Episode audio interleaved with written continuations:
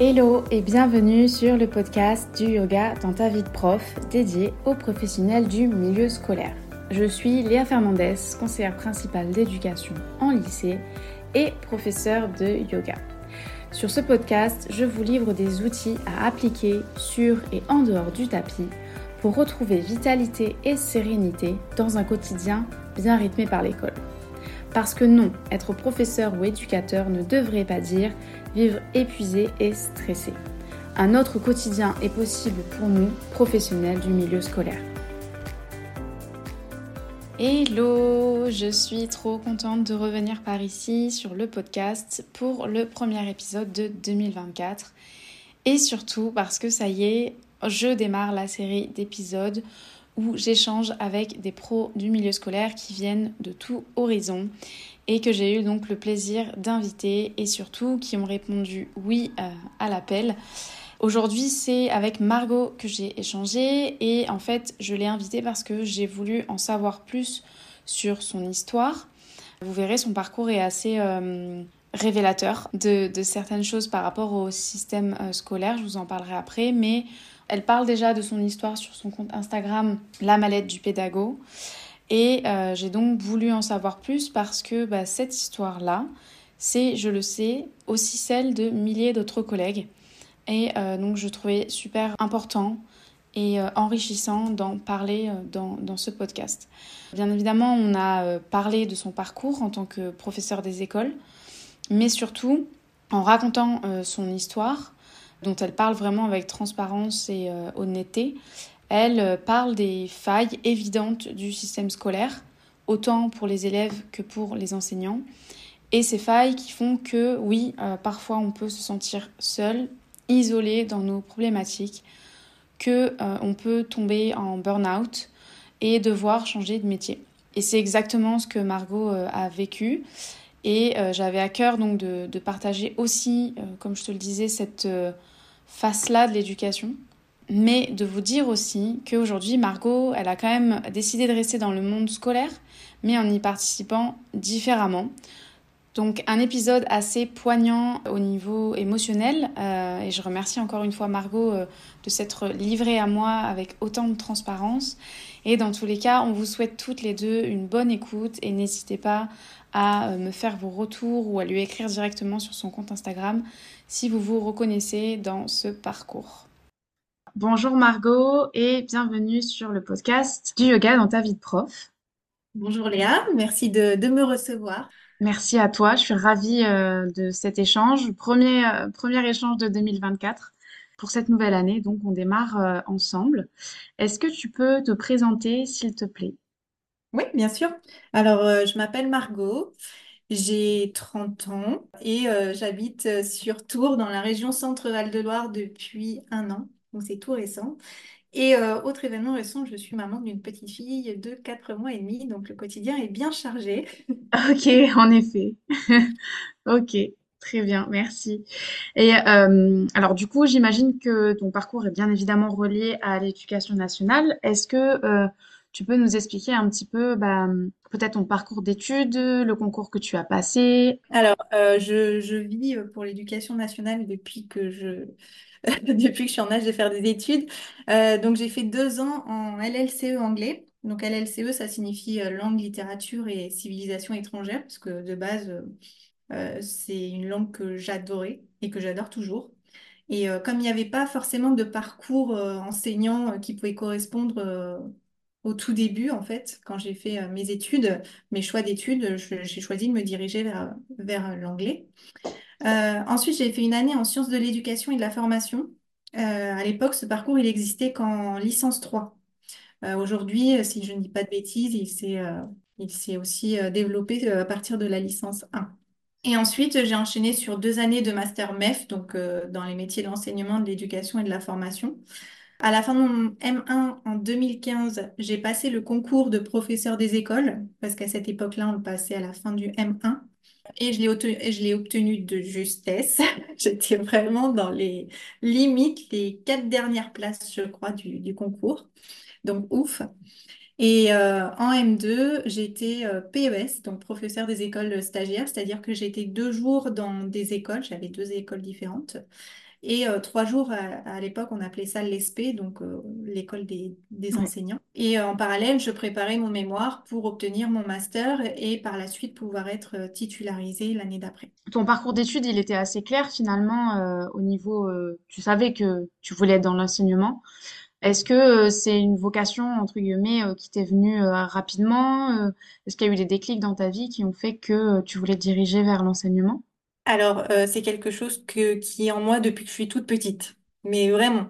Alors, petite, je situerai cette période aux alentours de mes cinq six ans, euh, quand je suis arrivée euh, dans l'école des grands, en- entre guillemets, en élémentaire. Euh, j'ai toujours dit que je voulais être maîtresse. Ok. Euh, je me souviens qu'à chaque rentrée, en fait, euh, quand on devait euh, remplir cette petite feuille que la maîtresse nous donnait pour expliquer, euh, bah, pour un peu nous, nous présenter, il y avait cette petite question là, quel métier veux-tu faire plus tard? Aucune hésitation sur la réponse, pour moi, c'était maîtresse. La seule évolution qu'il y a eu, c'est à partir du collège, quand j'ai eu mes premiers cours d'anglais, justement, donc ça relie un peu avec mes deux années de licence. J'avais tellement adoré cette langue que du coup, j'ai basculé un petit chouille dans, dans mes perspectives d'avenir et euh, ça, de maîtresse, ça a évolué à euh, j'ai envie d'être professeur d'anglais. Ah, ok. Voilà, et euh, du coup, quand, quand je repense à ça, en fait, j'ai, j'ai quelques petites anecdotes qui me viennent en tête. Quand j'ai eu mon premier tableau à la maison, tu sais, c'est un grand tableau. à l'époque, c'était dans les années euh, 90, euh, entre 90 et 2000. Grand tableau, un côté noir à créer. hein. Ouais. Alors, j'étais toute seule à noter la date, mais vraiment comme à l'école, tu sais, euh, tu notes la date au milieu, tu tires un trait rouge à la règle, la matière en dessous. Donc, je m'amusais à faire ça euh, toute seule euh, dans ma chambre. Euh, ensuite, je m'amusais à prendre mes, ma- mes manuels dans mon, mon sac d'école et puis je recopiais des exercices au tableau. J'adorais ça. Et puis après, je passais effectivement dans les rangs pour surveiller s'il y avait bien le silence et que tout le monde euh, euh, était bien au travail. Je répondais effectivement à des questions d'élèves. Pareil, c'était Tu jouais clairement à la maîtresse, mais à, à fond. à fond. Et du coup, plus tard, quand ma sœur a été en âge euh, d'écrire, je l'ai utilisé entre guillemets. J'ai installé mon tableau dans sa chambre. Je lui ai apporté une petite trousse avec du matériel que j'avais préparé. Donc j'adorais ça, euh, tout préparé, bien au carré. Euh, elle avait un cahier vierge à ligne que j'avais dégoté quelque part, je ne sais plus où, dans mes affaires. Et je me souviens que euh, les premiers cours que je lui avais donnés, c'était des cours d'anglais. Ah Je crois que ouais. c'était les cours que j'avais moi aussi. Et à l'époque, j'avais une, une intervenante anglais qui venait en primaire. Et euh, je me souviens de ce cours où elle avait utilisé des flashcards de personnages Disney. Alors moi, Disney, c'est... Et j'avais adoré ce cours et je me suis dit, il faut que je donne des cours d'anglais, c'est trop bien. Et donc, euh, j'avais utilisé ma sœur comme cobaye. Euh, je lui avais fait un premier cours, je crois, alors c'était sur les couleurs, il me semble, ou alors apprendre à compter, quelque chose comme ça. Je lui avais fait une leçon, je lui avais donné des devoirs pour le lendemain qu'elle notait dans un agenda que j'avais euh, préparé manuellement. Et euh, bon, bien sûr, elle voulait pas faire les devoirs, ce qui était très frustrant pour moi. Mais euh, euh, ma fierté a été le jour où elle a su, euh, un jour, elle a euh, réussi à dire les couleurs en anglais, alors qu'elle les avait pas vues à l'école. Et là, j'étais tellement fière parce que je me suis dit, mais euh, Waouh. oui, en fait, c'est un peu grâce à mon cours que je lui ai fait euh, à la va-vite euh, dans sa chambre. Et je me suis dit, mais c'est c'est vraiment ça que je veux faire, en fait, avoir la satisfaction de, de me dire, quelqu'un a appris quelque chose de moi. Donc ça t'a suivi, ça, après, euh, j'imagine, euh, même dans ta scolarité ou... euh, Euh, ouais, ouais, ouais, parce qu'après, euh, je me suis créé un petit groupe d'amis euh, dans le, dans le quartier et on avait pour habitude de jouer euh, au métier. Quand, quand une de mes amies euh, était boulangère, elle sortait ses petits Legos euh, par terre euh, pour constituer sa vitrine, ben moi j'étais maîtresse. Donc j'arrivais avec mon petit cartable que j'avais préparé. Euh, je traçais à la craie par terre euh, euh, la superficie de ma classe. Et puis, euh, j'étais vraiment dans mon rôle de maîtresse avec euh, des cahiers que j'avais sortis, des exercices que je leur faisais faire, des cahiers que je préparais. Enfin, voilà, c'est... Je trouve ça fou euh, que ça démarre aussi jeune et que tu t'entraînes sur les autres. Tu avais déjà cette, euh, cette aura. Ouais, et je sais pas comment expliquer ça. C'est... Ouais, c'est... Dès le début, dès ton plus jeune âge, tu avais envie en fait de, d'impacter les autres et de leur apprendre des choses, de partager des connaissances. Est-ce que c'est cette mission-là en fait de, bah, de donner et d'apporter euh, aux autres qui t'a motivé après à faire tes études, euh, à continuer tes études dans ce, en ce sens et à passer le concours et... Ouais, complètement. Alors après, j'avais pas conscience que j'avais envie d'aider les autres euh, dans un premier temps. Moi, c'était vraiment le côté euh, transmission de connaissances, création de documents, parce que j'adorais, j'avais un côté très organisé quand j'étais élève. J'adorais prendre soin de mes cahiers. Et pour moi, ça faisait partie du métier d'enseignant aussi, d'avoir ce côté organisé, d'aller chercher les infos partout pour euh, euh, se les réapproprier, les transformer de manière à ce que ce soit compréhensible pour la personne euh, qu'on a en face. Et, et avec ma sœur, en fait, j'ai, compris que j'étais capable de le faire en transformant quelque chose que j'avais appris moi quand j'avais 10 ans, de manière à ce qu'une enfant de 6 ans puisse le comprendre et l'intégrer. Waouh. Si jeune, je- moi, ça me, ça me fascine. Je vais te demander euh, de nous partager ton histoire en tant qu'enseignante, puisque après tes études euh, et ton concours, tu as eu une affectation ou pas, en fait. Euh, comment ça s'est passé? Euh, quelle- à quelle académie tu as été rattachée? Et puis, euh, comment ton histoire d'enseignante a, a démarré, euh, tes, tes- tes premières années? Euh. Alors, c'est pas, ça va pas être euh, beaucoup de positif, malheureusement. Ça a été euh, une réalité qui est, qui, a été assez violente pour moi sur mes débuts d'enseignante. Donc, à la fin de ma deuxième année de master, j'ai obtenu ma titularisation. Et à ce moment-là, on est, ça y est, on était dans la cour des grands. J'étais enfin euh, professeur des écoles certifiée. J'avais mon diplôme, trop contente. Je n'y croyais pas. hein. C'était, euh, pour moi, c'était euh, le saint Graal euh, que je pouvais obtenir dans ma vie.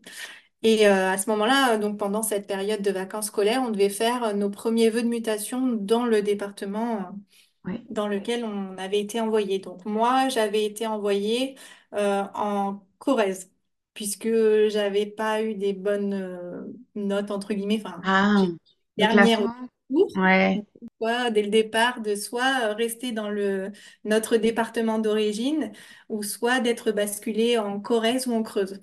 Donc ça, c'était nos premiers vœux. Ok. Euh, moi, je voulais rester évidemment dans, dans mon département. Donc, euh, ben, la Corrèze, pour moi, c'était euh, le deuxième choix puisque j'avais des amis qui avaient demandé leur mutation là-bas et que, en regardant sur Internet, je me suis dit, Ah ouais, c'est, c'est joli, c'est mignon, c'est pas trop loin. Par contre, la Creuse, euh, pardon Ouais. hein, pour les Creusois, mais c'était pas possible pour moi. Ouais. C'était pas envisageable. Ok. Euh, donc, euh, voilà, j'ai obtenu euh, ben, la Corrèze. Donc, euh, première mutation loin dans un endroit que je, ne connaissais pas, donc euh, gros stress, Euh, le stress aussi de devoir chercher un logement là-bas, voilà, tout- tout- toute l'organisation qui en découle. Et euh, ensuite, on a enchaîné sur nos premiers vœux à l'intérieur de ce, département et bah, toujours pénalisée par ma place au, concours. en fait, j'avais pas trop de choix. J'avais le choix sans avoir le choix. Donc là, je me suis dit, bon, allez, on va faire un choix stratégique. Il est hors de question que j'aille en établissement spécialisé parce que je pense pas que je vais tenir le coup sans Mm, formation, sans rien. mm, Euh, oui. je, je- c'est pas comme ça que je veux commencer euh, ma première année. Donc j'ai dit, allez, je vais euh, mettre en premier vœu des postes dans des endroits vraiment très reculés du département, lointains où personne ne veut aller. Mais je vais choisir des postes de remplaçante parce qu'au moins j'aurai l'occasion de naviguer partout, de découvrir beaucoup de collègues, de pouvoir partager le- les expériences euh, dans chaque classe et d'acquérir de l'expérience aussi personnellement Mm. euh, dans tous les niveaux. Donc j'ai été mutée euh, au fin fond de la Corrèze vers Bord-les-Orgues. Je sais pas si tu vois, Pas du tout, je suis pas du très tout. euh, c'est très très joli, hein, C'est, magnifique. Ça, il n'y a pas à dire. J'avais une magnifique vue en allant au travail tous les matins. Mais euh, voilà, c'est des endroits où personne ne veut aller, avec des écoles principalement de campagne euh, à multiples niveaux. Et Ah, euh, des classes à multiniveau, ouais. Ouais, ouais, chose que je n'avais même pas conscience en fait dans le ren- dans, en rentrant dans le métier. Enfin, pas à ce point-là du moins, parce qu'on n'est pas formé en fait pour gérer des multiniveaux. Bah, ça, j'y j'y reviendrai un peu plus tard. Mm. Donc, euh, voilà, j'ai été J'ai obtenu un poste de ZIL, donc ce qu'on appelle, euh, c'est, le jargon dans l'éducation nationale. ZIL, en fait, c'est euh, le, fait d'être envoyé sur des remplacements soit courts, soit longs, dans un périmètre restreint qui tourne autour de notre école de rattachement. et euh, dans n'importe quel type de classe. Donc, je pouvais être envoyée de la maternelle jusqu'au CM2 en passant par des classes ULIS, des classes SECPA et des établissements spécialisés comme des IME ou des ITEP. Donc, c'était le Ah, risque? ok. Euh, sachant que là-bas, euh, il y avait des postes de vacants parce que euh, ouais. ils envoient euh, énormément de jeunes enseignants, donc ceux qui sont euh, enfin dans la, la liste finale du, du concours. Et euh, la plupart ne tiennent pas forcément, donc euh, bah, on y envoie des remplaçants. euh. Et tu penses qu'ils tiennent pas parce qu'on manque de formation de base? Parce Ah, que, clairement, parce que le master, même dans l'année de, de, de stage, tu penses que on manque de formation en fait? clairement. Ouais, Même, enfin, je dirais même Enfin, je vais aller plus loin. On ouais. est même pas conscient, en fait, quand on rentre dans le métier, qu'on peut être envoyé en ULIS, en SECPA, et on ne connaît même pas, enfin, moi, je ne connaissais même pas l'existence de ces établissements spécialisés. Quand on Ah m'a dit ouais.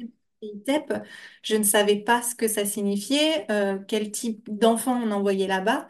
Et c'est en discutant, en fait, avec, euh, des collègues en discutant avec euh, des jeunes enseignants de ma promo qui ont fait des recherches, etc., qu'on a réussi à, à se mettre, à mettre des définitions sur, sur ces établissements, mais il n'y avait rien en fait de, de basé sur du concret. Mm. C'était uniquement des ragots, entre guillemets. Et le plus souvent, c'était euh, du négatif qui sortait de ces établissements en disant, euh, euh, oh là là, c'est horrible, c'est des enfants qui ont des troubles du comportement euh, plus plus, euh, ils sont violents. On avait des, des, des espèces de témoignages qui sortaient de je ne sais pas où, pas où qui faisaient peur. Donc on n'avait Mm, pas envie d'y mettre les pieds. Donc ouais. c'est- on était très très loin du poste de professeur des écoles sur lequel je me suis positionnée dès le départ. Oui, j'imagine bien. Et c'est aussi une réalité, c'est vrai. euh, tu as raison quand tu dis euh, que finalement on n'a pas vraiment le choix en fait dans nos affectations. Je te rejoins là-dessus parce que moi, ma première affectation aussi euh, m'a beaucoup angoissée, mais finalement ça s'est bien passé. Mais, oui, je pense qu'on a des attentes et on s'imagine un métier et finalement la réalité du terrain nous rattrape assez vite. Et je pense que toi, c'était ton cas aussi sur tes, premiers mois. euh, comment ça s'est passé du coup après? Très difficile, c'est là où j'ai été euh, vite euh, dans le, dans le bain. On m'a prévenu, alors j'étais rattachée à une cellule de remplacement, donc c'était pas l'inspection, c'était une cellule qui était créée dans ce, ce département spécialement pour les, les remplaçants. Donc on pouvait être appelé le matin à 8 heures et euh, on avait une personne qui nous disait euh, bah, vous êtes envoyé sur euh, telle école, euh, vous aurez tel niveau, et voilà.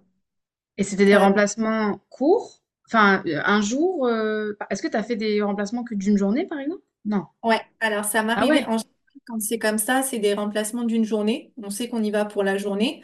Après, on peut être appelé le soir à 16h30, donc il faut toujours avoir son téléphone à côté parce que ça peut sonner n'importe quand. Et euh, avoir la cellule qui nous dit, ben finalement, euh, l'enseignante ne revient pas pendant deux jours, trois jours, vous restez sur le poste.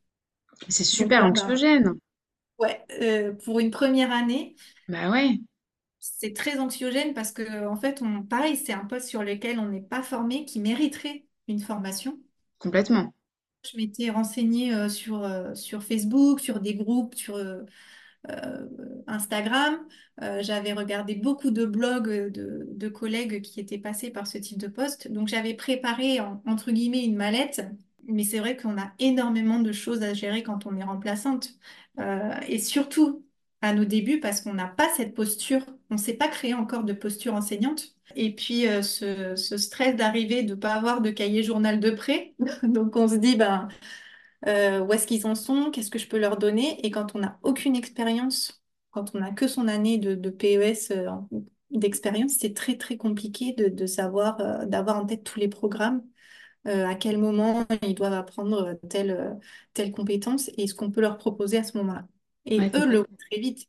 Ils sont très malins parce que quand ils voient une remplaçante euh, qui fait, euh, qui a une tête de bébé comme moi, je, Enfin, j'arrivais Mm. jeune j'avais 23-24 ans, j'avais vraiment une tête de bébé, donc euh, pas impressionnante du tout. Euh, les, les élèves me, testaient très rapidement sur le, sur le terrain et ça montait crescendo dans la journée. Et arrivé euh, en fin de journée, j'étais épuisée et, et, je me remettais constamment en question. Je me suis dit, mais est-ce que j'ai vraiment choisi le bon métier? Et j'avais une part de moi qui me dit, mais oui, oui, parce que tu aimes ça. C'est juste que tu n'es peut-être pas sur le bon poste. C'est juste que euh, tu manques de- d'expérience, tu manques de formation, tu manques d'énormément de choses et, ça va venir.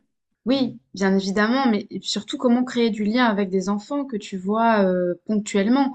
Et c'est normal finalement pour un enfant de tester un adulte qui connaît à peine. Enfin, je pense que tu le sais. Est-ce que tu as eu quand même euh, un appui de, la direction, de, de- des collègues qui étaient sur place quand tu venais remplacer? Est-ce que quand tu as eu peut-être des postes plus longs de remplaçants, euh, de remplacement, est-ce que euh, est-ce que tu as eu ce soutien-là euh, des, collègues, de la direction? Au- à mes tout débuts, en fait, ma première année, j'ai eu très peu de remplacements courts parce qu'on m'a vite attribué des remplacements longs. Du peu que j'ai en souvenir de mes remplacements courts, certains remplacements, on est bien accueillis parce que les collègues sont contents de nous voir. euh, ils préfèrent avoir quelqu'un euh, dans une classe plutôt que de savoir qu'ils vont devoir dispatcher les élèves et augmenter les effectifs. Euh, à contrario, ça m'est arrivé de- d'arriver sur des remplacements et, euh, euh, et d'être euh, accueilli froidement, sans savoir pourquoi et puis de passer inaperçu. Globalement, dans ma carrière, j'ai fait plutôt des remplacements longs. J'étais sur des congés maternité, donc euh, minimum trois mois. Ouais. Et, euh, et la première année, donc on m'a attribué un remplacement de, de trois mois minimum. Et euh, comme je, je débarquais, j'étais nouvelle, on m'a donné le remplacement où personne ne voulait aller, même les Ah, enseignants les plus expérimentés. Donc ah, euh, dans, au dans début, quel sens? Par rapport au niveau de la classe ou aux élèves qui étaient dans cette classe? tout. Ah Alors au ouais, début, mais comment, euh, pourquoi des remplaçants, des remplaçants ne tiennent pas? Parce qu'il y avait eu des remplaçants l'année d'avant qui étaient déjà venus sur ce- cette classe et qui n'avaient pas tenu. Ça, c'était les propos que mes collègues euh, m'avaient partagés quand je suis arrivée et qu'elles ont appris que j'allais être envoyée là-bas. Euh, je me suis dit, mais comment on peut ne pas tenir face à des enfants? C'est, c'est inconcevable, c'est des enfants. Et quand je suis arrivée sur le poste, j'ai compris pourquoi. Ah, Déjà dans la configuration de- du poste dans lui-même, donc euh, classe unique, euh, je suis la seule enseignante dans l'école, Euh, il n'y a qu'une seule classe. Triple niveau, CE2, CM1, CM2, 28 élèves, j'avais la direction en charge. Pareil, j'étais absolument pas formée, je ne savais même pas ce que je devais faire comme tâche. On m'a donné la clé de direction et on m'a dit, ben voilà, c'est l'outil de directrice à ne pas perdre.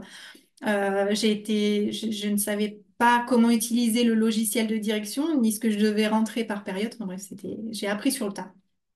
Et je, je n'avais jamais entendu parler de ce type de poste euh, dans mes études euh, d'enseignante. Et t'as, mais t'as, t'as même pas eu d'inspection, euh, enfin, ou en tout cas de, hiérarchie, euh, l'inspecteur euh, qui est venu te mettre en place ou, je sais pas, quand alors, on donne des postes de direction, même si c'est qu'une classe et 28 élèves, euh, t'es quand même en charge d'une école, donc euh, alors, normalement, on a des formations pour euh, les directeurs, mais ces formations, euh, si je dis pas de bêtises, à l'époque, ça se passait sur les dernières semaines, à cheval entre la dernière semaine d'août, donc au niveau de la pré-rentrée, Ah oui. euh, la première semaine de septembre. Hmm, Sauf que c'est arrivé sur l'emplacement en novembre. Donc, il n'y avait plus de formation. Donc, euh, bah, plus de formation, euh, on se débrouille toute seule. Euh, j'avais quand même une collègue qui était en post-renfort sur l'école, donc qui était là tous les après-midi et qui m'a beaucoup aidée pour, pour me former sur le logiciel parce qu'elle avait pas mal d'expérience dans le domaine Ouais. de l'enseignement. Et heureusement qu'elle était là. Aucune un- nouvelle de en fait. Il savait très bien ouais. ce qu'il faisait en envoyant une jeune T1 euh, sur ce, ce type de poste ici. Il était très très conscient euh, de la situation. euh. Comment dans un système qui est le nôtre, éducation nationale, on peut euh, aussi peu prendre en compte un humain qui est en fait formé pour enseigner et pas pour faire tout ce que, toutes les tâches annexes qui t'ont été imposées au mois de novembre dans ce poste-là, sans formation, sans soutien. Enfin, c'est... Et, et ce que tu me dis, c'est que tu reçois, tu as reçu de l'aide euh, d'une collègue. C'est, tant mieux, mais c'est pas, c'est pas normal en fait. Donc c'est aussi euh, cette réalité-là que tu, que tu partages et, et je peux comprendre qu'il y ait des remplaçants qui n'ont pas tenu sur, euh, sur ce poste, en fait. Alors à l'époque, euh, pendant la première année où on est titularisé, on a quand même une surveillance de, de- j'avais une conseillère pédagogique qui m'a été attitrée pour l'année. Donc, j'ai été visitée euh, une fois par période. Oui, Donc, je me suis dit quand même, il y aura quelqu'un qui va venir forcément à un moment donné. Euh, et au fur et à mesure de, de ce remplacement, en fait, j'ai été confrontée à d'autres problématiques auxquelles je n'étais pas du tout formée. Euh, des élèves perturbateurs plus plus. qui s'amusaient à mettre le bazar en classe et, et à emmener avec eux tous les autres, et un élève euh, à trouble du comportement violent, très violent. Euh, j'ai été confrontée à des menaces de parents d'élèves aussi. Euh, voilà, donc euh, c'est- c'est- c'était, j'ai- j'étais bien dans le bain là. Et alors après, je, je vais pas rentrer dans le détail parce que c'était, il y aurait vraiment un livre à écrire sur ce remplacement. D'ailleurs, euh, euh, sur mon compte Instagram, je raconte par épisode en fait ma vie de remplaçante et euh, j'en suis euh, à raconter actuellement euh, ce qui se passe, euh, ce que j'ai vécu au sein de ce remplacement. Donc euh, tous les tous les dimanches, je sors un épisode. Mm, Mm. mm. Et du coup, euh, cette personne, cette conseillère pédagogique est, est venue me voir euh, plusieurs fois. Donc au début, euh, l'élève en particulier euh, qui avec ses troubles du, du comportement a été plutôt calme. Euh, mais euh, le jour où elle est arrivée, c'était, ça devait être la deuxième visite, je crois, ou troisième. euh, à un moment donné, il s'était tellement contenu en classe qu'il a dû exploser à la récréation. Ouais, Et euh, quand il a explosé, en fait, les élèves sont venus me, me chercher euh, précipitamment en disant maîtresse, maîtresse, viens vite, il est en train de taper tout le monde, euh, il, il est en colère. donc je suis sortie, j'ai, il a fallu que j'essaye de le, de l'attraper parce qu'à chaque fois il courait dans toute la cour et chaque élève à côté de qui il passait, il envoyait un coup de poing ou un coup de pied. Donc il devenait euh, dangereux et pour les autres et pour lui-même bien sûr. parce qu'il était dans un état second en fait. Et au moment où j'ai réussi à l'attraper, il se débattait. Donc euh, bah, je l'ai ceinturé. Donc j'ai mis mes bras autour de lui pour lui bloquer les bras. Euh, j'ai fait en sorte de l'asseoir par terre pour lui immobiliser les jambes pour éviter que ça parte dans tous les sens. Et euh, je l'ai tenu comme ça, bloqué, jusqu'à ce que la crise passe. Ouais, Sauf qu'il hurlait euh, dans mes bras, il essayait de se débattre. Enfin, c'était assez, ouais, c'est dur, assez violent. C'est la première fois que j'avais un contact physique comme ça avec un, un élève. bien sûr. Euh, c'est ouais, c'est particulier. Et du coup, là, c'est à ce moment-là que j'ai, je me suis dit, ben, je vais pas être toute seule parce que euh, j'ai ma conseillère pédagogique. Et puis, ça faisait plusieurs fois que je faisais des appels à l'inspection par mail, euh, que je les avertissais de la, de la situation, que je leur disais que toute seule, ça devenait très dangereux pour tout le monde, que je pouvais pas gérer tout ça. Et Mm. là, je me suis dit, elle va enfin voir euh, Mm. de ses yeux ce qui se passe pour pouvoir remonter à l'inspecteur les informations. Donc, euh, les élèves sont allés la chercher, elle est arrivée. Et elle, elle, s'est- elle est arrivée à notre niveau. Elle nous a regardés et elle a fait demi-tour et elle est partie. Non. Elle est... Et euh, alors ça, c'est très difficile. Même encore aujourd'hui, quand j'en parle, c'est très difficile à admettre parce que là, je me suis sentie vraiment abandonnée par Ah cette bah, hiérarchie. Euh, complètement. je je m'attendais à ce qu'elle m'aide, à ce qu'elle me donne des conseils ou, à- ou encore à ce qu'elle elle aide cet élève à se calmer. Mm. Euh, pas, j'attendais quelque chose en fait. Et, euh, et de la voir faire demi-tour sans avoir sorti aucune parole, j'ai pas compris. Donc, euh, bah, du coup, euh, je, je pense que je suis à ce moment-là, je suis restée, je, je me suis mis en mode sécurité euh, pour tenir le choc face aux autres élèves qui étaient autour, pour pas qu'ils voient que la maîtresse est en train de s'effondrer intérieurement. Mm. Et je me suis dit, bah, elle va quand même me dire quelque chose. Rien. Ok. Et c'est au bout de cinq minutes où elle commence à me regarder, elle me dit, euh, ça va? Et là, j'ai dit ça va. Parce que je crois que j'étais choquée. J'ai dit ça va, mais, euh, mais c'était violent. Mm. Et j'ai j'ai- pas été capable de, de dire autre chose. J'étais dans un état second, quoi. Mm. Bien sûr. On n'en a pas reparlé. euh, après, elle m'a fait le débrief de mon, de, de sa séance d'observation et elle est repartie comme elle est venue. Donc, tu n'as jamais eu zéro conseil de cette personne-là par rapport à cet, élève-là qui, qui, bien évidemment, a besoin d'aide, en fait. euh, Mais sauf que toi, toute seule, tu peux pas tout faire. Et euh, elle t'a pas... Non, t'as pas reçu ce soutien-là. euh, Non, rien du tout. Euh, les seuls soutiens, enfin, les seuls conseils, entre guillemets, que j'ai eus, c'est un jour en appelant euh, l'inspection, en, en mentionnant les différentes crises de violence euh, auxquelles j'étais confrontée, qui devenaient vraiment très dangereuses pour les autres, parce que l'enfant en question, euh, et, à un moment donné, il avait pris une chaise, il l'avait montée au-dessus de sa tête, et il menaçait de la balancer euh, n'importe où dans la classe. J'avais des élèves qui, qui avaient tellement peur que, euh, il y en a deux qui, qui ont failli s'évanouir en classe de peur. Euh, il y en a d'autres qui sont venus en pleurs me dire, mais maîtresse, euh, on a trop peur de venir en classe, euh, euh, on veut plus venir à l'école. Et, et le must, c'était que ces enfants-là ne parlaient pas de ce qui se passait À euh, l'école à la maison. Donc, Ah quand on a fait une réunion parents-prof, euh, moi, je m'attendais à, recevoir euh, des inquisitions des parents, euh, dire, bah, c'est pas possible, on peut pas rester comme ça. Et personne n'abordait le sujet, mais je me suis dit, mais pourquoi? C'est pas normal. Et en fait, j'ai vite compris que quand je parlais avec certains parents, ils n'étaient pas du tout au courant de la situation. Waouh. Les enfants se muraient dans un silence, euh, ça, devenait vraiment une situation euh, dangereuse pour tout le monde, quoi. Et quand j'ai appelé l'inspection pour parler de, ça, euh, la dame que j'ai au téléphone m'a dit, euh, bah, si cet enfant est en crise, vous appelez le, vous faites le 18 et ils viendront le chercher. Et là, je me suis dit, inté- intérieurement, c'était ma limite.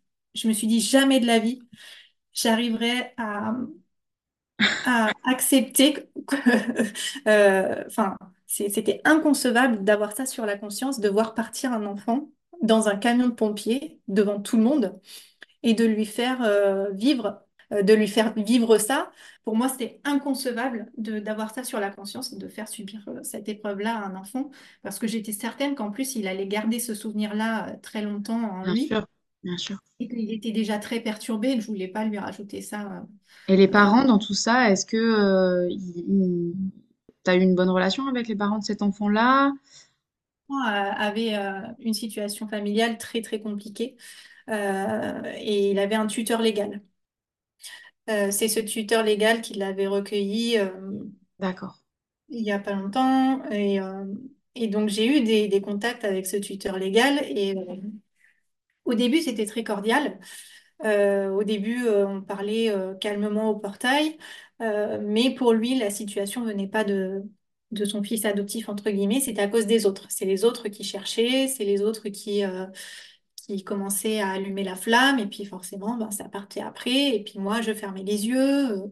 Je faisais pas bien ci je faisais pas bien ça. Et je me suis même pris un jour la réflexion de euh, vous êtes trop jeune en fait vous êtes trop jeune vous n'avez pas assez d'autorité sur, euh, sur vos élèves donc c'est pour ça que ça part en cacahuète et il me dit euh, moi je suis éducateur je sais comment ça se passe blablabla Hmm.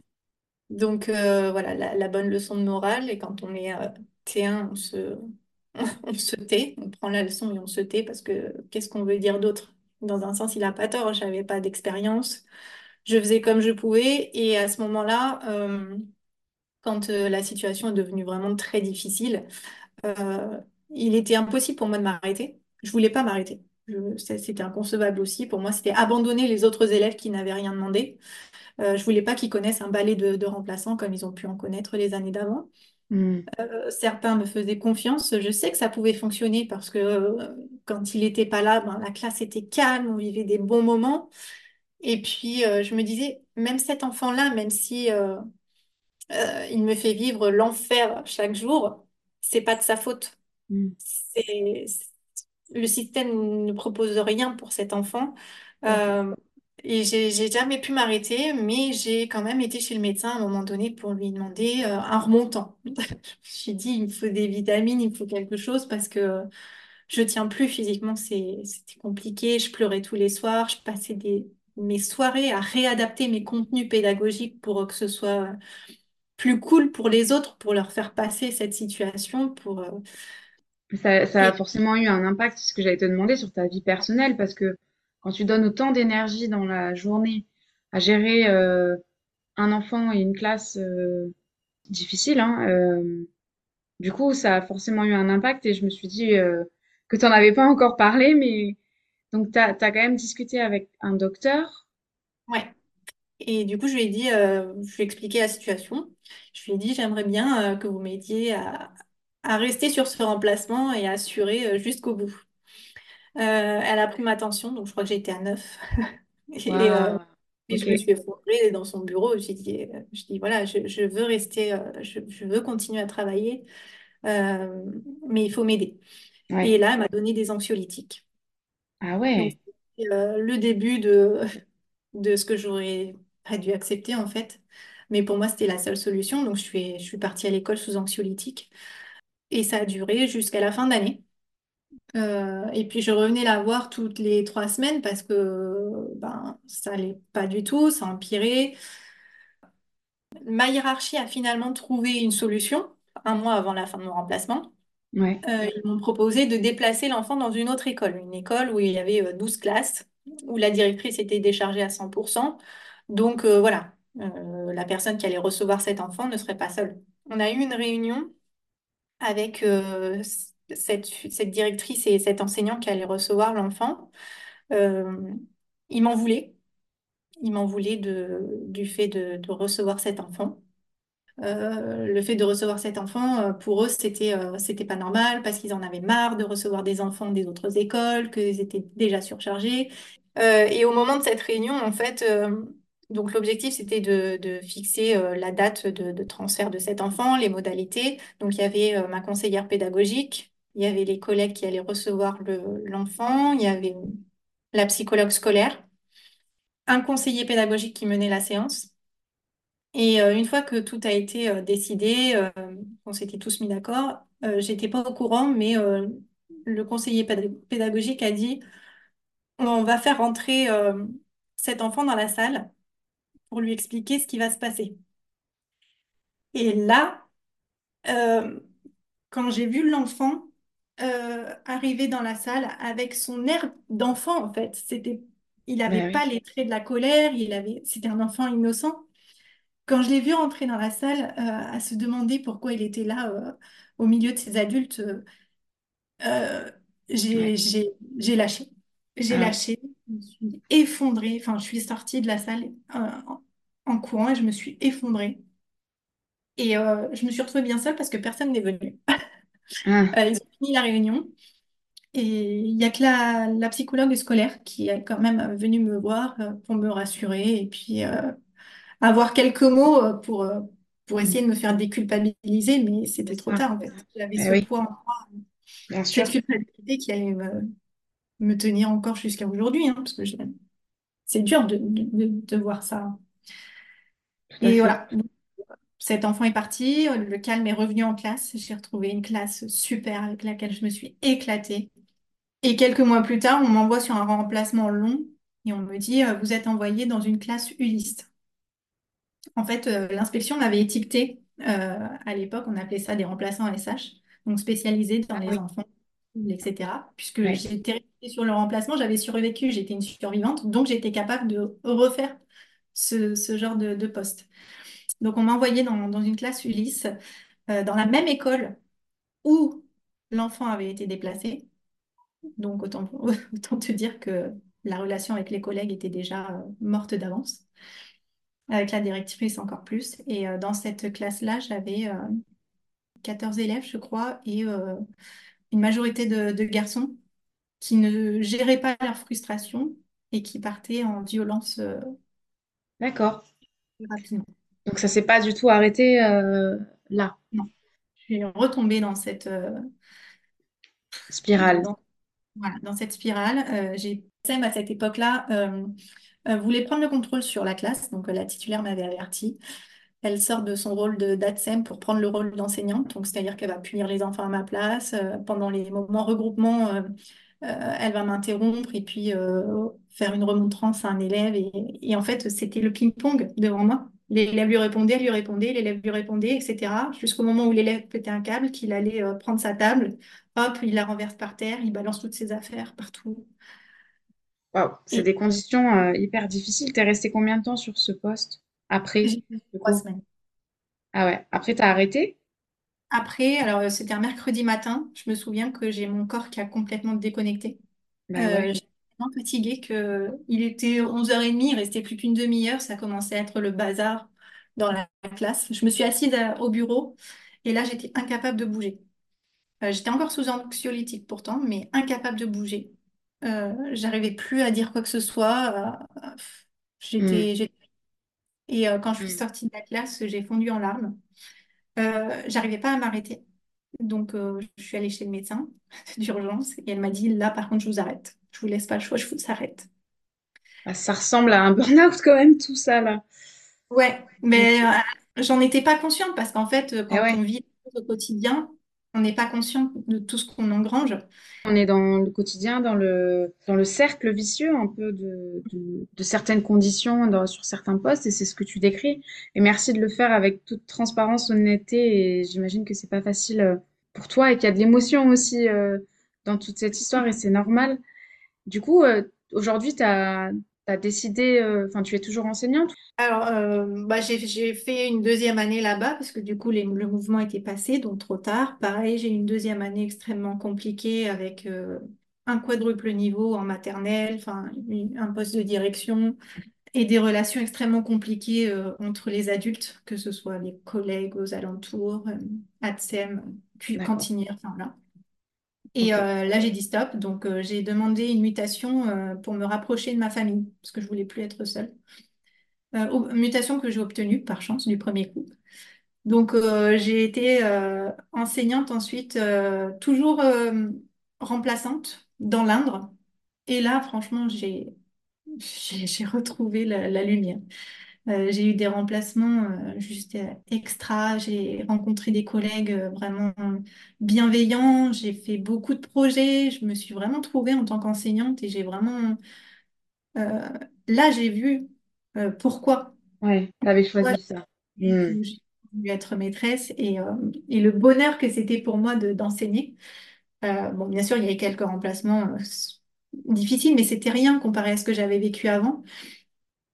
Cette dernière année, avec le Covid, je pense que j'avais amené avec moi tout ce que j'avais vécu euh, en Corrèze. J'avais gardé tout ça au fond de moi et, euh, et la, la pandémie, les nouvelles mesures euh, Ouais, ouais, instable du, du ouais, ministère, la gestion du etc.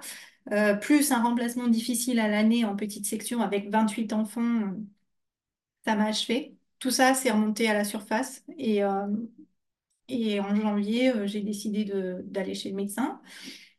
Euh, je comprenais toujours pas ce qui m'arrivait. Je me suis dit, c'est un gros coup de fatigue. euh, voilà. Le médecin m'a fait faire un test psychologique et il m'a dit, euh, bah, vous faites un burn-out. ouais. Et là, euh, deuxième, deuxième claque, parce que je me dis, mais c'est pas possible, j'en ai fait un, je, je sais ce que c'est. Euh, je l'aurais anticipé, euh, je l'aurais vu venir. Et là, non, en fait, j'étais, en plein dedans. C'est une amie qui m'a poussée d'ailleurs à aller voir le médecin, parce que tous les mercredis, je pleurais chez moi. Et, euh, et ce médecin m'a dit, je vous arrête un mois. Et là, ça a été la douche froide. Je me suis dit, mais un mois, un mois sans travailler, sans voir mes élèves, enfin, c'était pas possible. Il me dit, bah, si vous voulez guérir, vous en sortir, c'est la seule solution. Et euh, pendant ce mois-là, en fait, euh, j'ai développé des symptômes euh, physiques. Donc, je faisais des crises de tétanie la nuit, je faisais des crises d'anxiété la journée, je pleurais très très souvent pour un rien.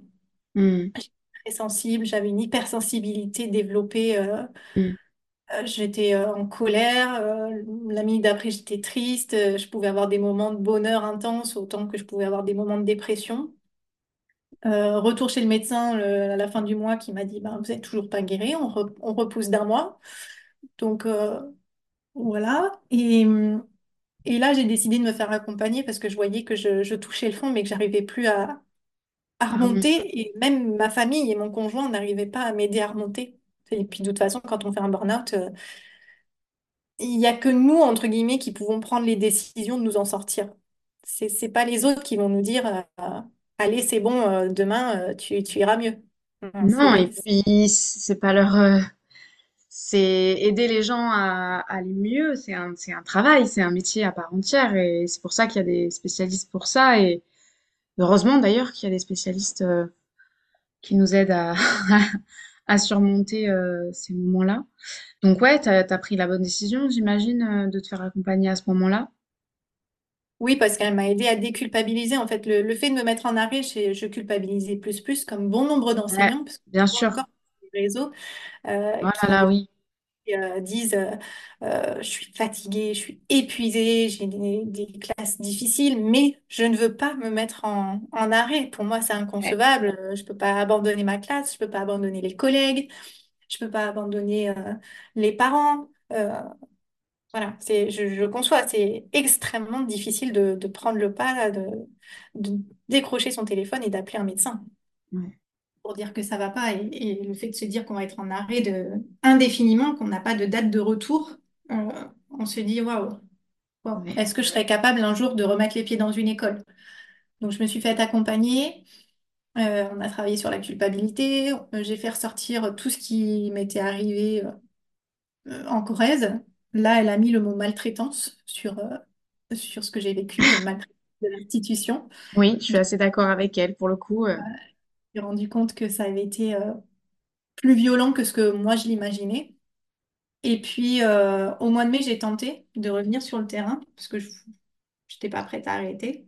Et euh, impossible, en sortant de chez moi, j'ai pris la voiture, j'ai fait deux kilomètres. Je me suis garée sur un parking, j'ai appelé ma mère en pleurs au volant. Je dis, je, je- je veux y aller, mais j'y arrive pas. Mon corps ne me laisse pas y aller. Ouais, vraiment mon ouais, corps qui me disait, euh, non, tu n'iras ouais, pas. Ouais, Ma tête voulait, mon corps ne voulait pas.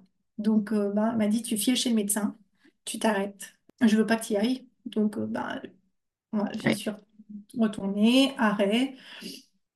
Et du coup, euh, avec la psychologue, j'ai décidé de faire un travail sur moi pour faire le deuil du métier.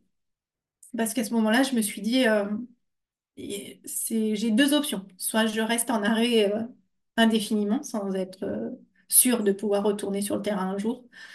Soit euh, je prends cette occasion pour euh, faire une reconversion professionnelle et voir ce que je pourrais faire d'autre. Parce que je ne peux pas ne pas travailler euh, Ouais, pendant. Donc, ouais. avec la psychologue, on a fait ce travail de deuil qui était très difficile. Et j'ai fini par poser ma démission. Alors, j'ai dû l'argumenter hein, devant l'adjoint au grand, grand inspecteur qui m'a convoqué pour euh, essayer de me faire changer d'avis. À savoir que quand on fait une démission, euh, elle, elle peut être refusée. Donc, on peut être bloqué dans l'éducation nationale. Ouais. Euh, et là, j'ai vidé mon sac. J'y suis allée euh, franco. J'ai dit tout ce qui n'allait pas sur le terrain. Je me suis dit, là, tu as un représentant de, de la haute sphère. Je dis, c'est maintenant ou jamais. Et c'était aberrant. Cette personne niait limite tout ce que je lui disais. Et il me dit, mais madame, c'est pas partout pareil. Mais j'ai dit, je viens de deux académies différentes. J'ai eu je ne sais pas combien de remplacements dans ma carrière. J'ai été sur je ne sais pas combien d'écoles. J'ai discuté avec je ne sais pas combien de collègues. J'ai dit, comment vous pouvez nier ce que je vous dis? Enfin, Hmm, c'était hmm. hallucinant. Bon, j'ai fini par, euh, après avoir T'as pas, t'as pas du tout été entendu en fait. Absolument pas. C'est, ils sont dans... Alors, je pense qu'intérieurement, ils sont conscients de ce qu'on leur dit, hein, mais qu'ils ne peuvent pas euh, Ouais, rentrer. euh, ouais. dans, dans ce qu'on, enfin, ils ne peuvent pas acquiescer puisqu'ils représentent le- Le système. Voilà. Et, euh, et, et être d'accord avec nous, c'est, c'est dans un sens euh, être d'accord sur le fait qu'il y a des grosses failles dans le système. Hmm. Et euh, avec leur position, c'est pas possible. Donc, t'as eu Donc, ta DEM. Du coup, j'ai fait valoir ma démission pour rapprochement de conjoint, ce qui m'a ouvert les droits au chômage. Donc finalement, j'avais une sécurité financière quand même derrière. Mhm. Et puis, euh, ben, j'ai passé mon été à chercher ce que je pouvais faire, à naviguer sur les réseaux sociaux, euh, à demander à des personnes euh, qu'est-ce que je pouvais faire, enfin, qu'est-ce qui était possible, tout en restant dans le domaine de l'enseignement. Moi, c'était hors de question que j'aille euh, faire autre chose. Je pouvais juste pas me retrouver devant des enfants ou dans une école, c'est tout. Et euh, au fur et à mesure de mes recherches, je suis tombée sur cet intitulé de poste ingénieur pédagogique. Quand j'ai vu que c'était possible de faire une formation 100% en ligne, parce que c'était possible de refaire un master, mais c'était hors de question pour moi de revivre l'enfer des masters, du mémoire, etc. Euh, donc j'ai, j'ai eu cette occasion de pouvoir faire une formation 100% en ligne euh, en alternance, parce que j'ai trouvé une entreprise qui voulait bien m'accueillir en alternance. Pendant un an, donc au début j'ai financé cette formation pendant trois mois sur mon temps d'arrêt. Et après, j'ai débuté l'alternance en septembre. Donc, j'avais un salaire. Donc, l'ingénierie pédagogique, c'est, c'est de la formation à l'adulte Donc, euh, on, on est, j'étais dans une entreprise et euh, j'étais au service formation avec euh, ma responsable. Et mon objectif, c'était de créer des supports de formation à destination des formateurs qui étaient sur le terrain pour que eux euh, enseignent aux ouvriers et transmettent les connaissances euh, que nous, on voulait euh, leur faire passer. Donc, j'étais l'intermédiaire. Je créais les supports pédagogiques, chose que j'adorais faire. Nouveauté, c'est que du coup, je devais créer des supports en ligne, donc faire des formations en e-learning, euh, maîtriser les outils digitaux, numériques, etc. J'ai eu l'occasion aussi de créer des supports de, des jeux de société. J'ai Ah, adoré génial. J'ai créé Ouais. autant dans le design que dans, dans la conception finale. Ok. Et waouh, c'était une sacrée expérience, c'était top. Euh, mais malheureusement, je retrouvais pas cette passion qui m'animait euh, quand j'étais enseignante. Ouais. Je, je me levais le matin, euh, alors c'était tranquille, hein, parce que j'étais derrière un bureau, je faisais des heures de 8h30 à, à 17h. 17h, je rentrais chez moi, je pensais à rien du tout, j'avais pas de Ah, travail. oui. Pas de prépa, pas de correction. Le fait de ne pas avoir de responsabilité, de, de personnes sous sa responsabilité, de mini-humains, Ouais, de ça. Justifier auprès de qui que ce soit sur les décisions qu'on prend, d'avoir son matériel payé par euh, l'entreprise. Quand je suis arrivée, j'ai eu un MacBook. J'ai eu même mes crayons qui ont été euh, payés par l'entreprise, ma trousse, mes surligneurs, mon cahier. Je me suis dit, mais dans quelle dimension j'arrive là? Bah, c'est plutôt dans quelle dimension est l'éducation nationale? C'est Ah plutôt ouais, ça. les choses autrement quand on passe de l'autre côté. euh, Ouais, tu m'étonnes. Et donc là, c'est là où on a décidé avec mon conjoint de lancer le projet bébé. Le petite poussinette est, est arrivée. J'ai eu la chance de vivre euh, une grossesse sereine grâce à ce poste. Je pense Ok, que j'aurais pas vécu la même chose et rester dans l'enseignement c'est sûr. comme, comme j'ai pu l'être. Et du, et du coup, aujourd'hui, qu'est-ce que tu fais alors? Ouais, alors bah du coup, c'est que mon contrat s'est terminé et il ne cherchait pas de personnes Ah à oui, embaucher. Donc, euh, dans tous les cas, je devais euh, trouver une autre solution. Euh, dans tous les cas, j'avais le chômage qui allait se, déclarer directement après la fin de mon contrat, mais c'était pas mon but. J'ai pas pour ambition de rester au chômage toute ma vie. Moi, ce que je veux, c'est travailler, c'est rester dans l'enseignement. Et ça faisait quelques mois que j'ai commencé à avoir une idée auquel je pensais depuis un moment, en fait, depuis, depuis que j'étais enseignante et que je discutais avec les collègues. C'était de, de former les enseignants sur euh, des sujets euh, qui, qui manquent réellement dans la formation et éducation nationale. Justement, Euh, ce que tu as vécu toi, en fait. je me suis dit, tout ce que j'ai vécu en fait dans ma carrière de, de négatif, j'ai pas envie que d'autres enseignants vivent ça, et encore moins des jeunes enseignants. Donc, euh, ouais, non, je voulais, je voulais quelque chose euh, qui soit utile, qui sorte de l'ordinaire. Je voulais pas euh, être un simple organisme de formation ou une, une nana qui allait prodiguer des formations euh, comme on pourrait voir euh, dans certains organismes qui existent déjà. Et puis, je voulais pas proposer non plus de- de- des ressources comme tous les collègues font, parce qu'il y en a énormément sur le net, des ressources gratuites, des, des super enseignants blogueurs qui partagent énormément de choses. Hmm. Enfin, je voulais pas aller par là. Moi, je voulais vraiment être dans euh, euh, la formation des enseignants sur des sujets dont ils ont besoin de manière urgente, comme par exemple tout ce qui touche au domaine de la SH. On n'est pas formé sur les troubles autistiques, on n'est pas formé sur euh, tout- toutes ces pathologies qui en découlent, sur comment agir en classe face à ces élèves-là, quoi mettre en place avec les moyens qu'on a sur le terrain, et surtout comment faire en sorte que eux vivent bien leur scolarité. Parce que c'est de ça aussi qu'il s'agit. Quand on a des enfants comme ça qui arrivent en classe, euh, ils sont aussi malheureux que nous de subir ces, ces situations-là. bien sûr.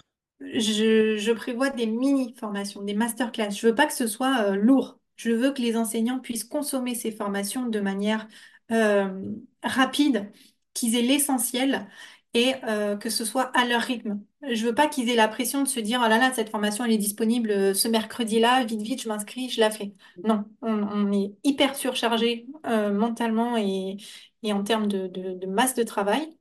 Bah, Je te coupe, mais c'est juste pour préciser, tu as déjà lancé ce projet-là, en fait, de... sur ton compte Instagram, tout ça, tu parles déjà, tu apportes déjà des billes au quotidien euh, aux collègues, tu as déjà de- des, des, des conseils et des choses applicables que tu partages gratuitement sur Instagram et sur ton site.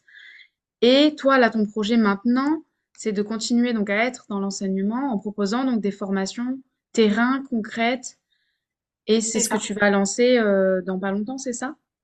Ouais, alors euh, récemment, j'ai ouvert mon site internet qui s'appelle La Mallette du Pédago. Euh, c'est un site qui va me servir pour déposer en fait toutes les ressources et pour prévenir en fait les, les enseignants de tous les événements que, qui, qui vont arriver dans les mois, les semaines, les jours à venir.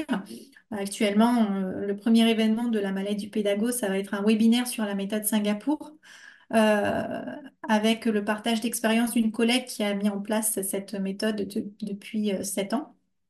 Donc, euh, c'est ça aussi, moi, ce que, ce qui m'intéresse, c'est le retour d'expérience, c'est euh, apprendre des autres. Euh, et puis, je suis sur un autre gros projet que je suis en train de monter, donc c'est un autre site en parallèle. Euh, ça va, ce qui va s'intituler l'Académie des pédagogues.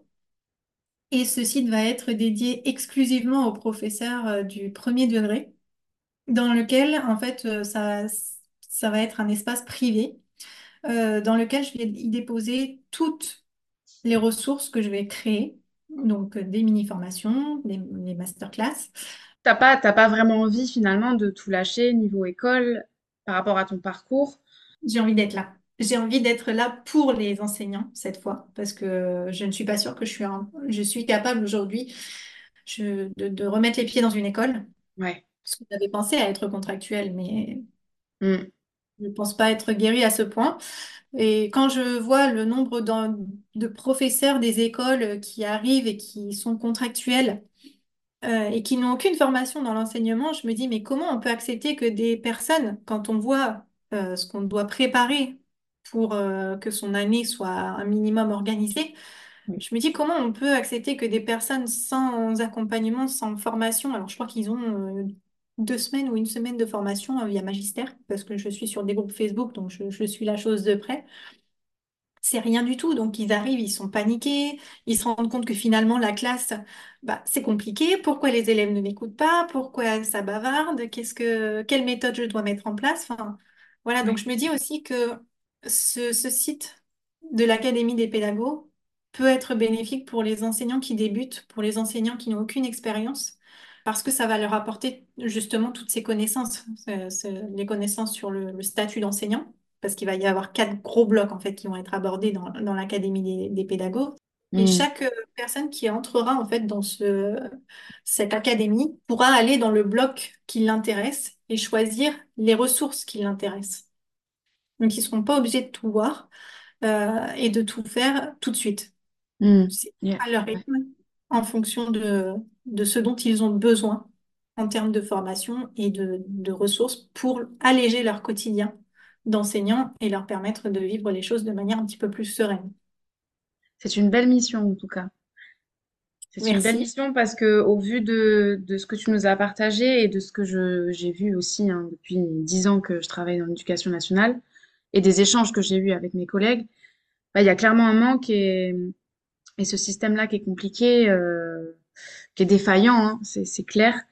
Et du coup, euh, des gens comme toi euh, bah, qui essaient justement d'apporter euh, une contribution et d'alléger le quotidien euh, d'enseignants, c'est, super important. Et euh, malheureux, parce que malheureusement, le système fait pas, fait pas son job. Et c'est malheureux. Et, c'est vrai que ça demande du coup aux enseignants eux-mêmes de trouver des solutions. Et, en fait, ça alourdit encore plus les problématiques et le quotidien en étant là à chercher des solutions et à se dire mais pourquoi ça marche pas? Donc c'est, c'est, c'est, euh, moi je voulais te remercier de nous avoir partagé euh, tout ça parce que ton parcours et tes moments difficiles parce que c'est ce qui fait aujourd'hui que tu arrives à avoir cet élan-là pour euh, apporter euh, du positif, ton savoir, ton recul par rapport à la situation que toi tu as vécue et, et finalement les réalités du terrain. Donc voilà, donc c'est un beau projet et je partagerai tout en tout cas dans le dans la description de l'épisode. Je partagerai ton site internet pour celles qui veulent euh, qui veulent aller voir. Est-ce que tu voudrais aujourd'hui euh, est-ce que tu voudrais ajouter euh, une dernière chose avant qu'on clôture cet épisode? Ouais, bah déjà, je te remercie de m'avoir donné l'opportunité de, de parler de tout ça, de vive voix, parce que c'est vrai que écrire sur les réseaux sociaux, c'est bien, mais parler de vive voix avec l'émotion qui va derrière, c'est parfois peut-être un peu mieux. Et, euh, Et je voulais aussi terminer sur une note positive parce que malgré tout, dans ce métier, il n'y a pas que du négatif. Si on fait ce métier, c'est parce qu'on est passionné.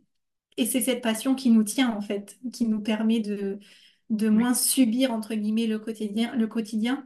Euh, on aime créer du, du contenu, on aime adapter le contenu à ces enfants qui sont en difficulté. Euh, on, on- on aime voir l'évolution des enfants sur une année.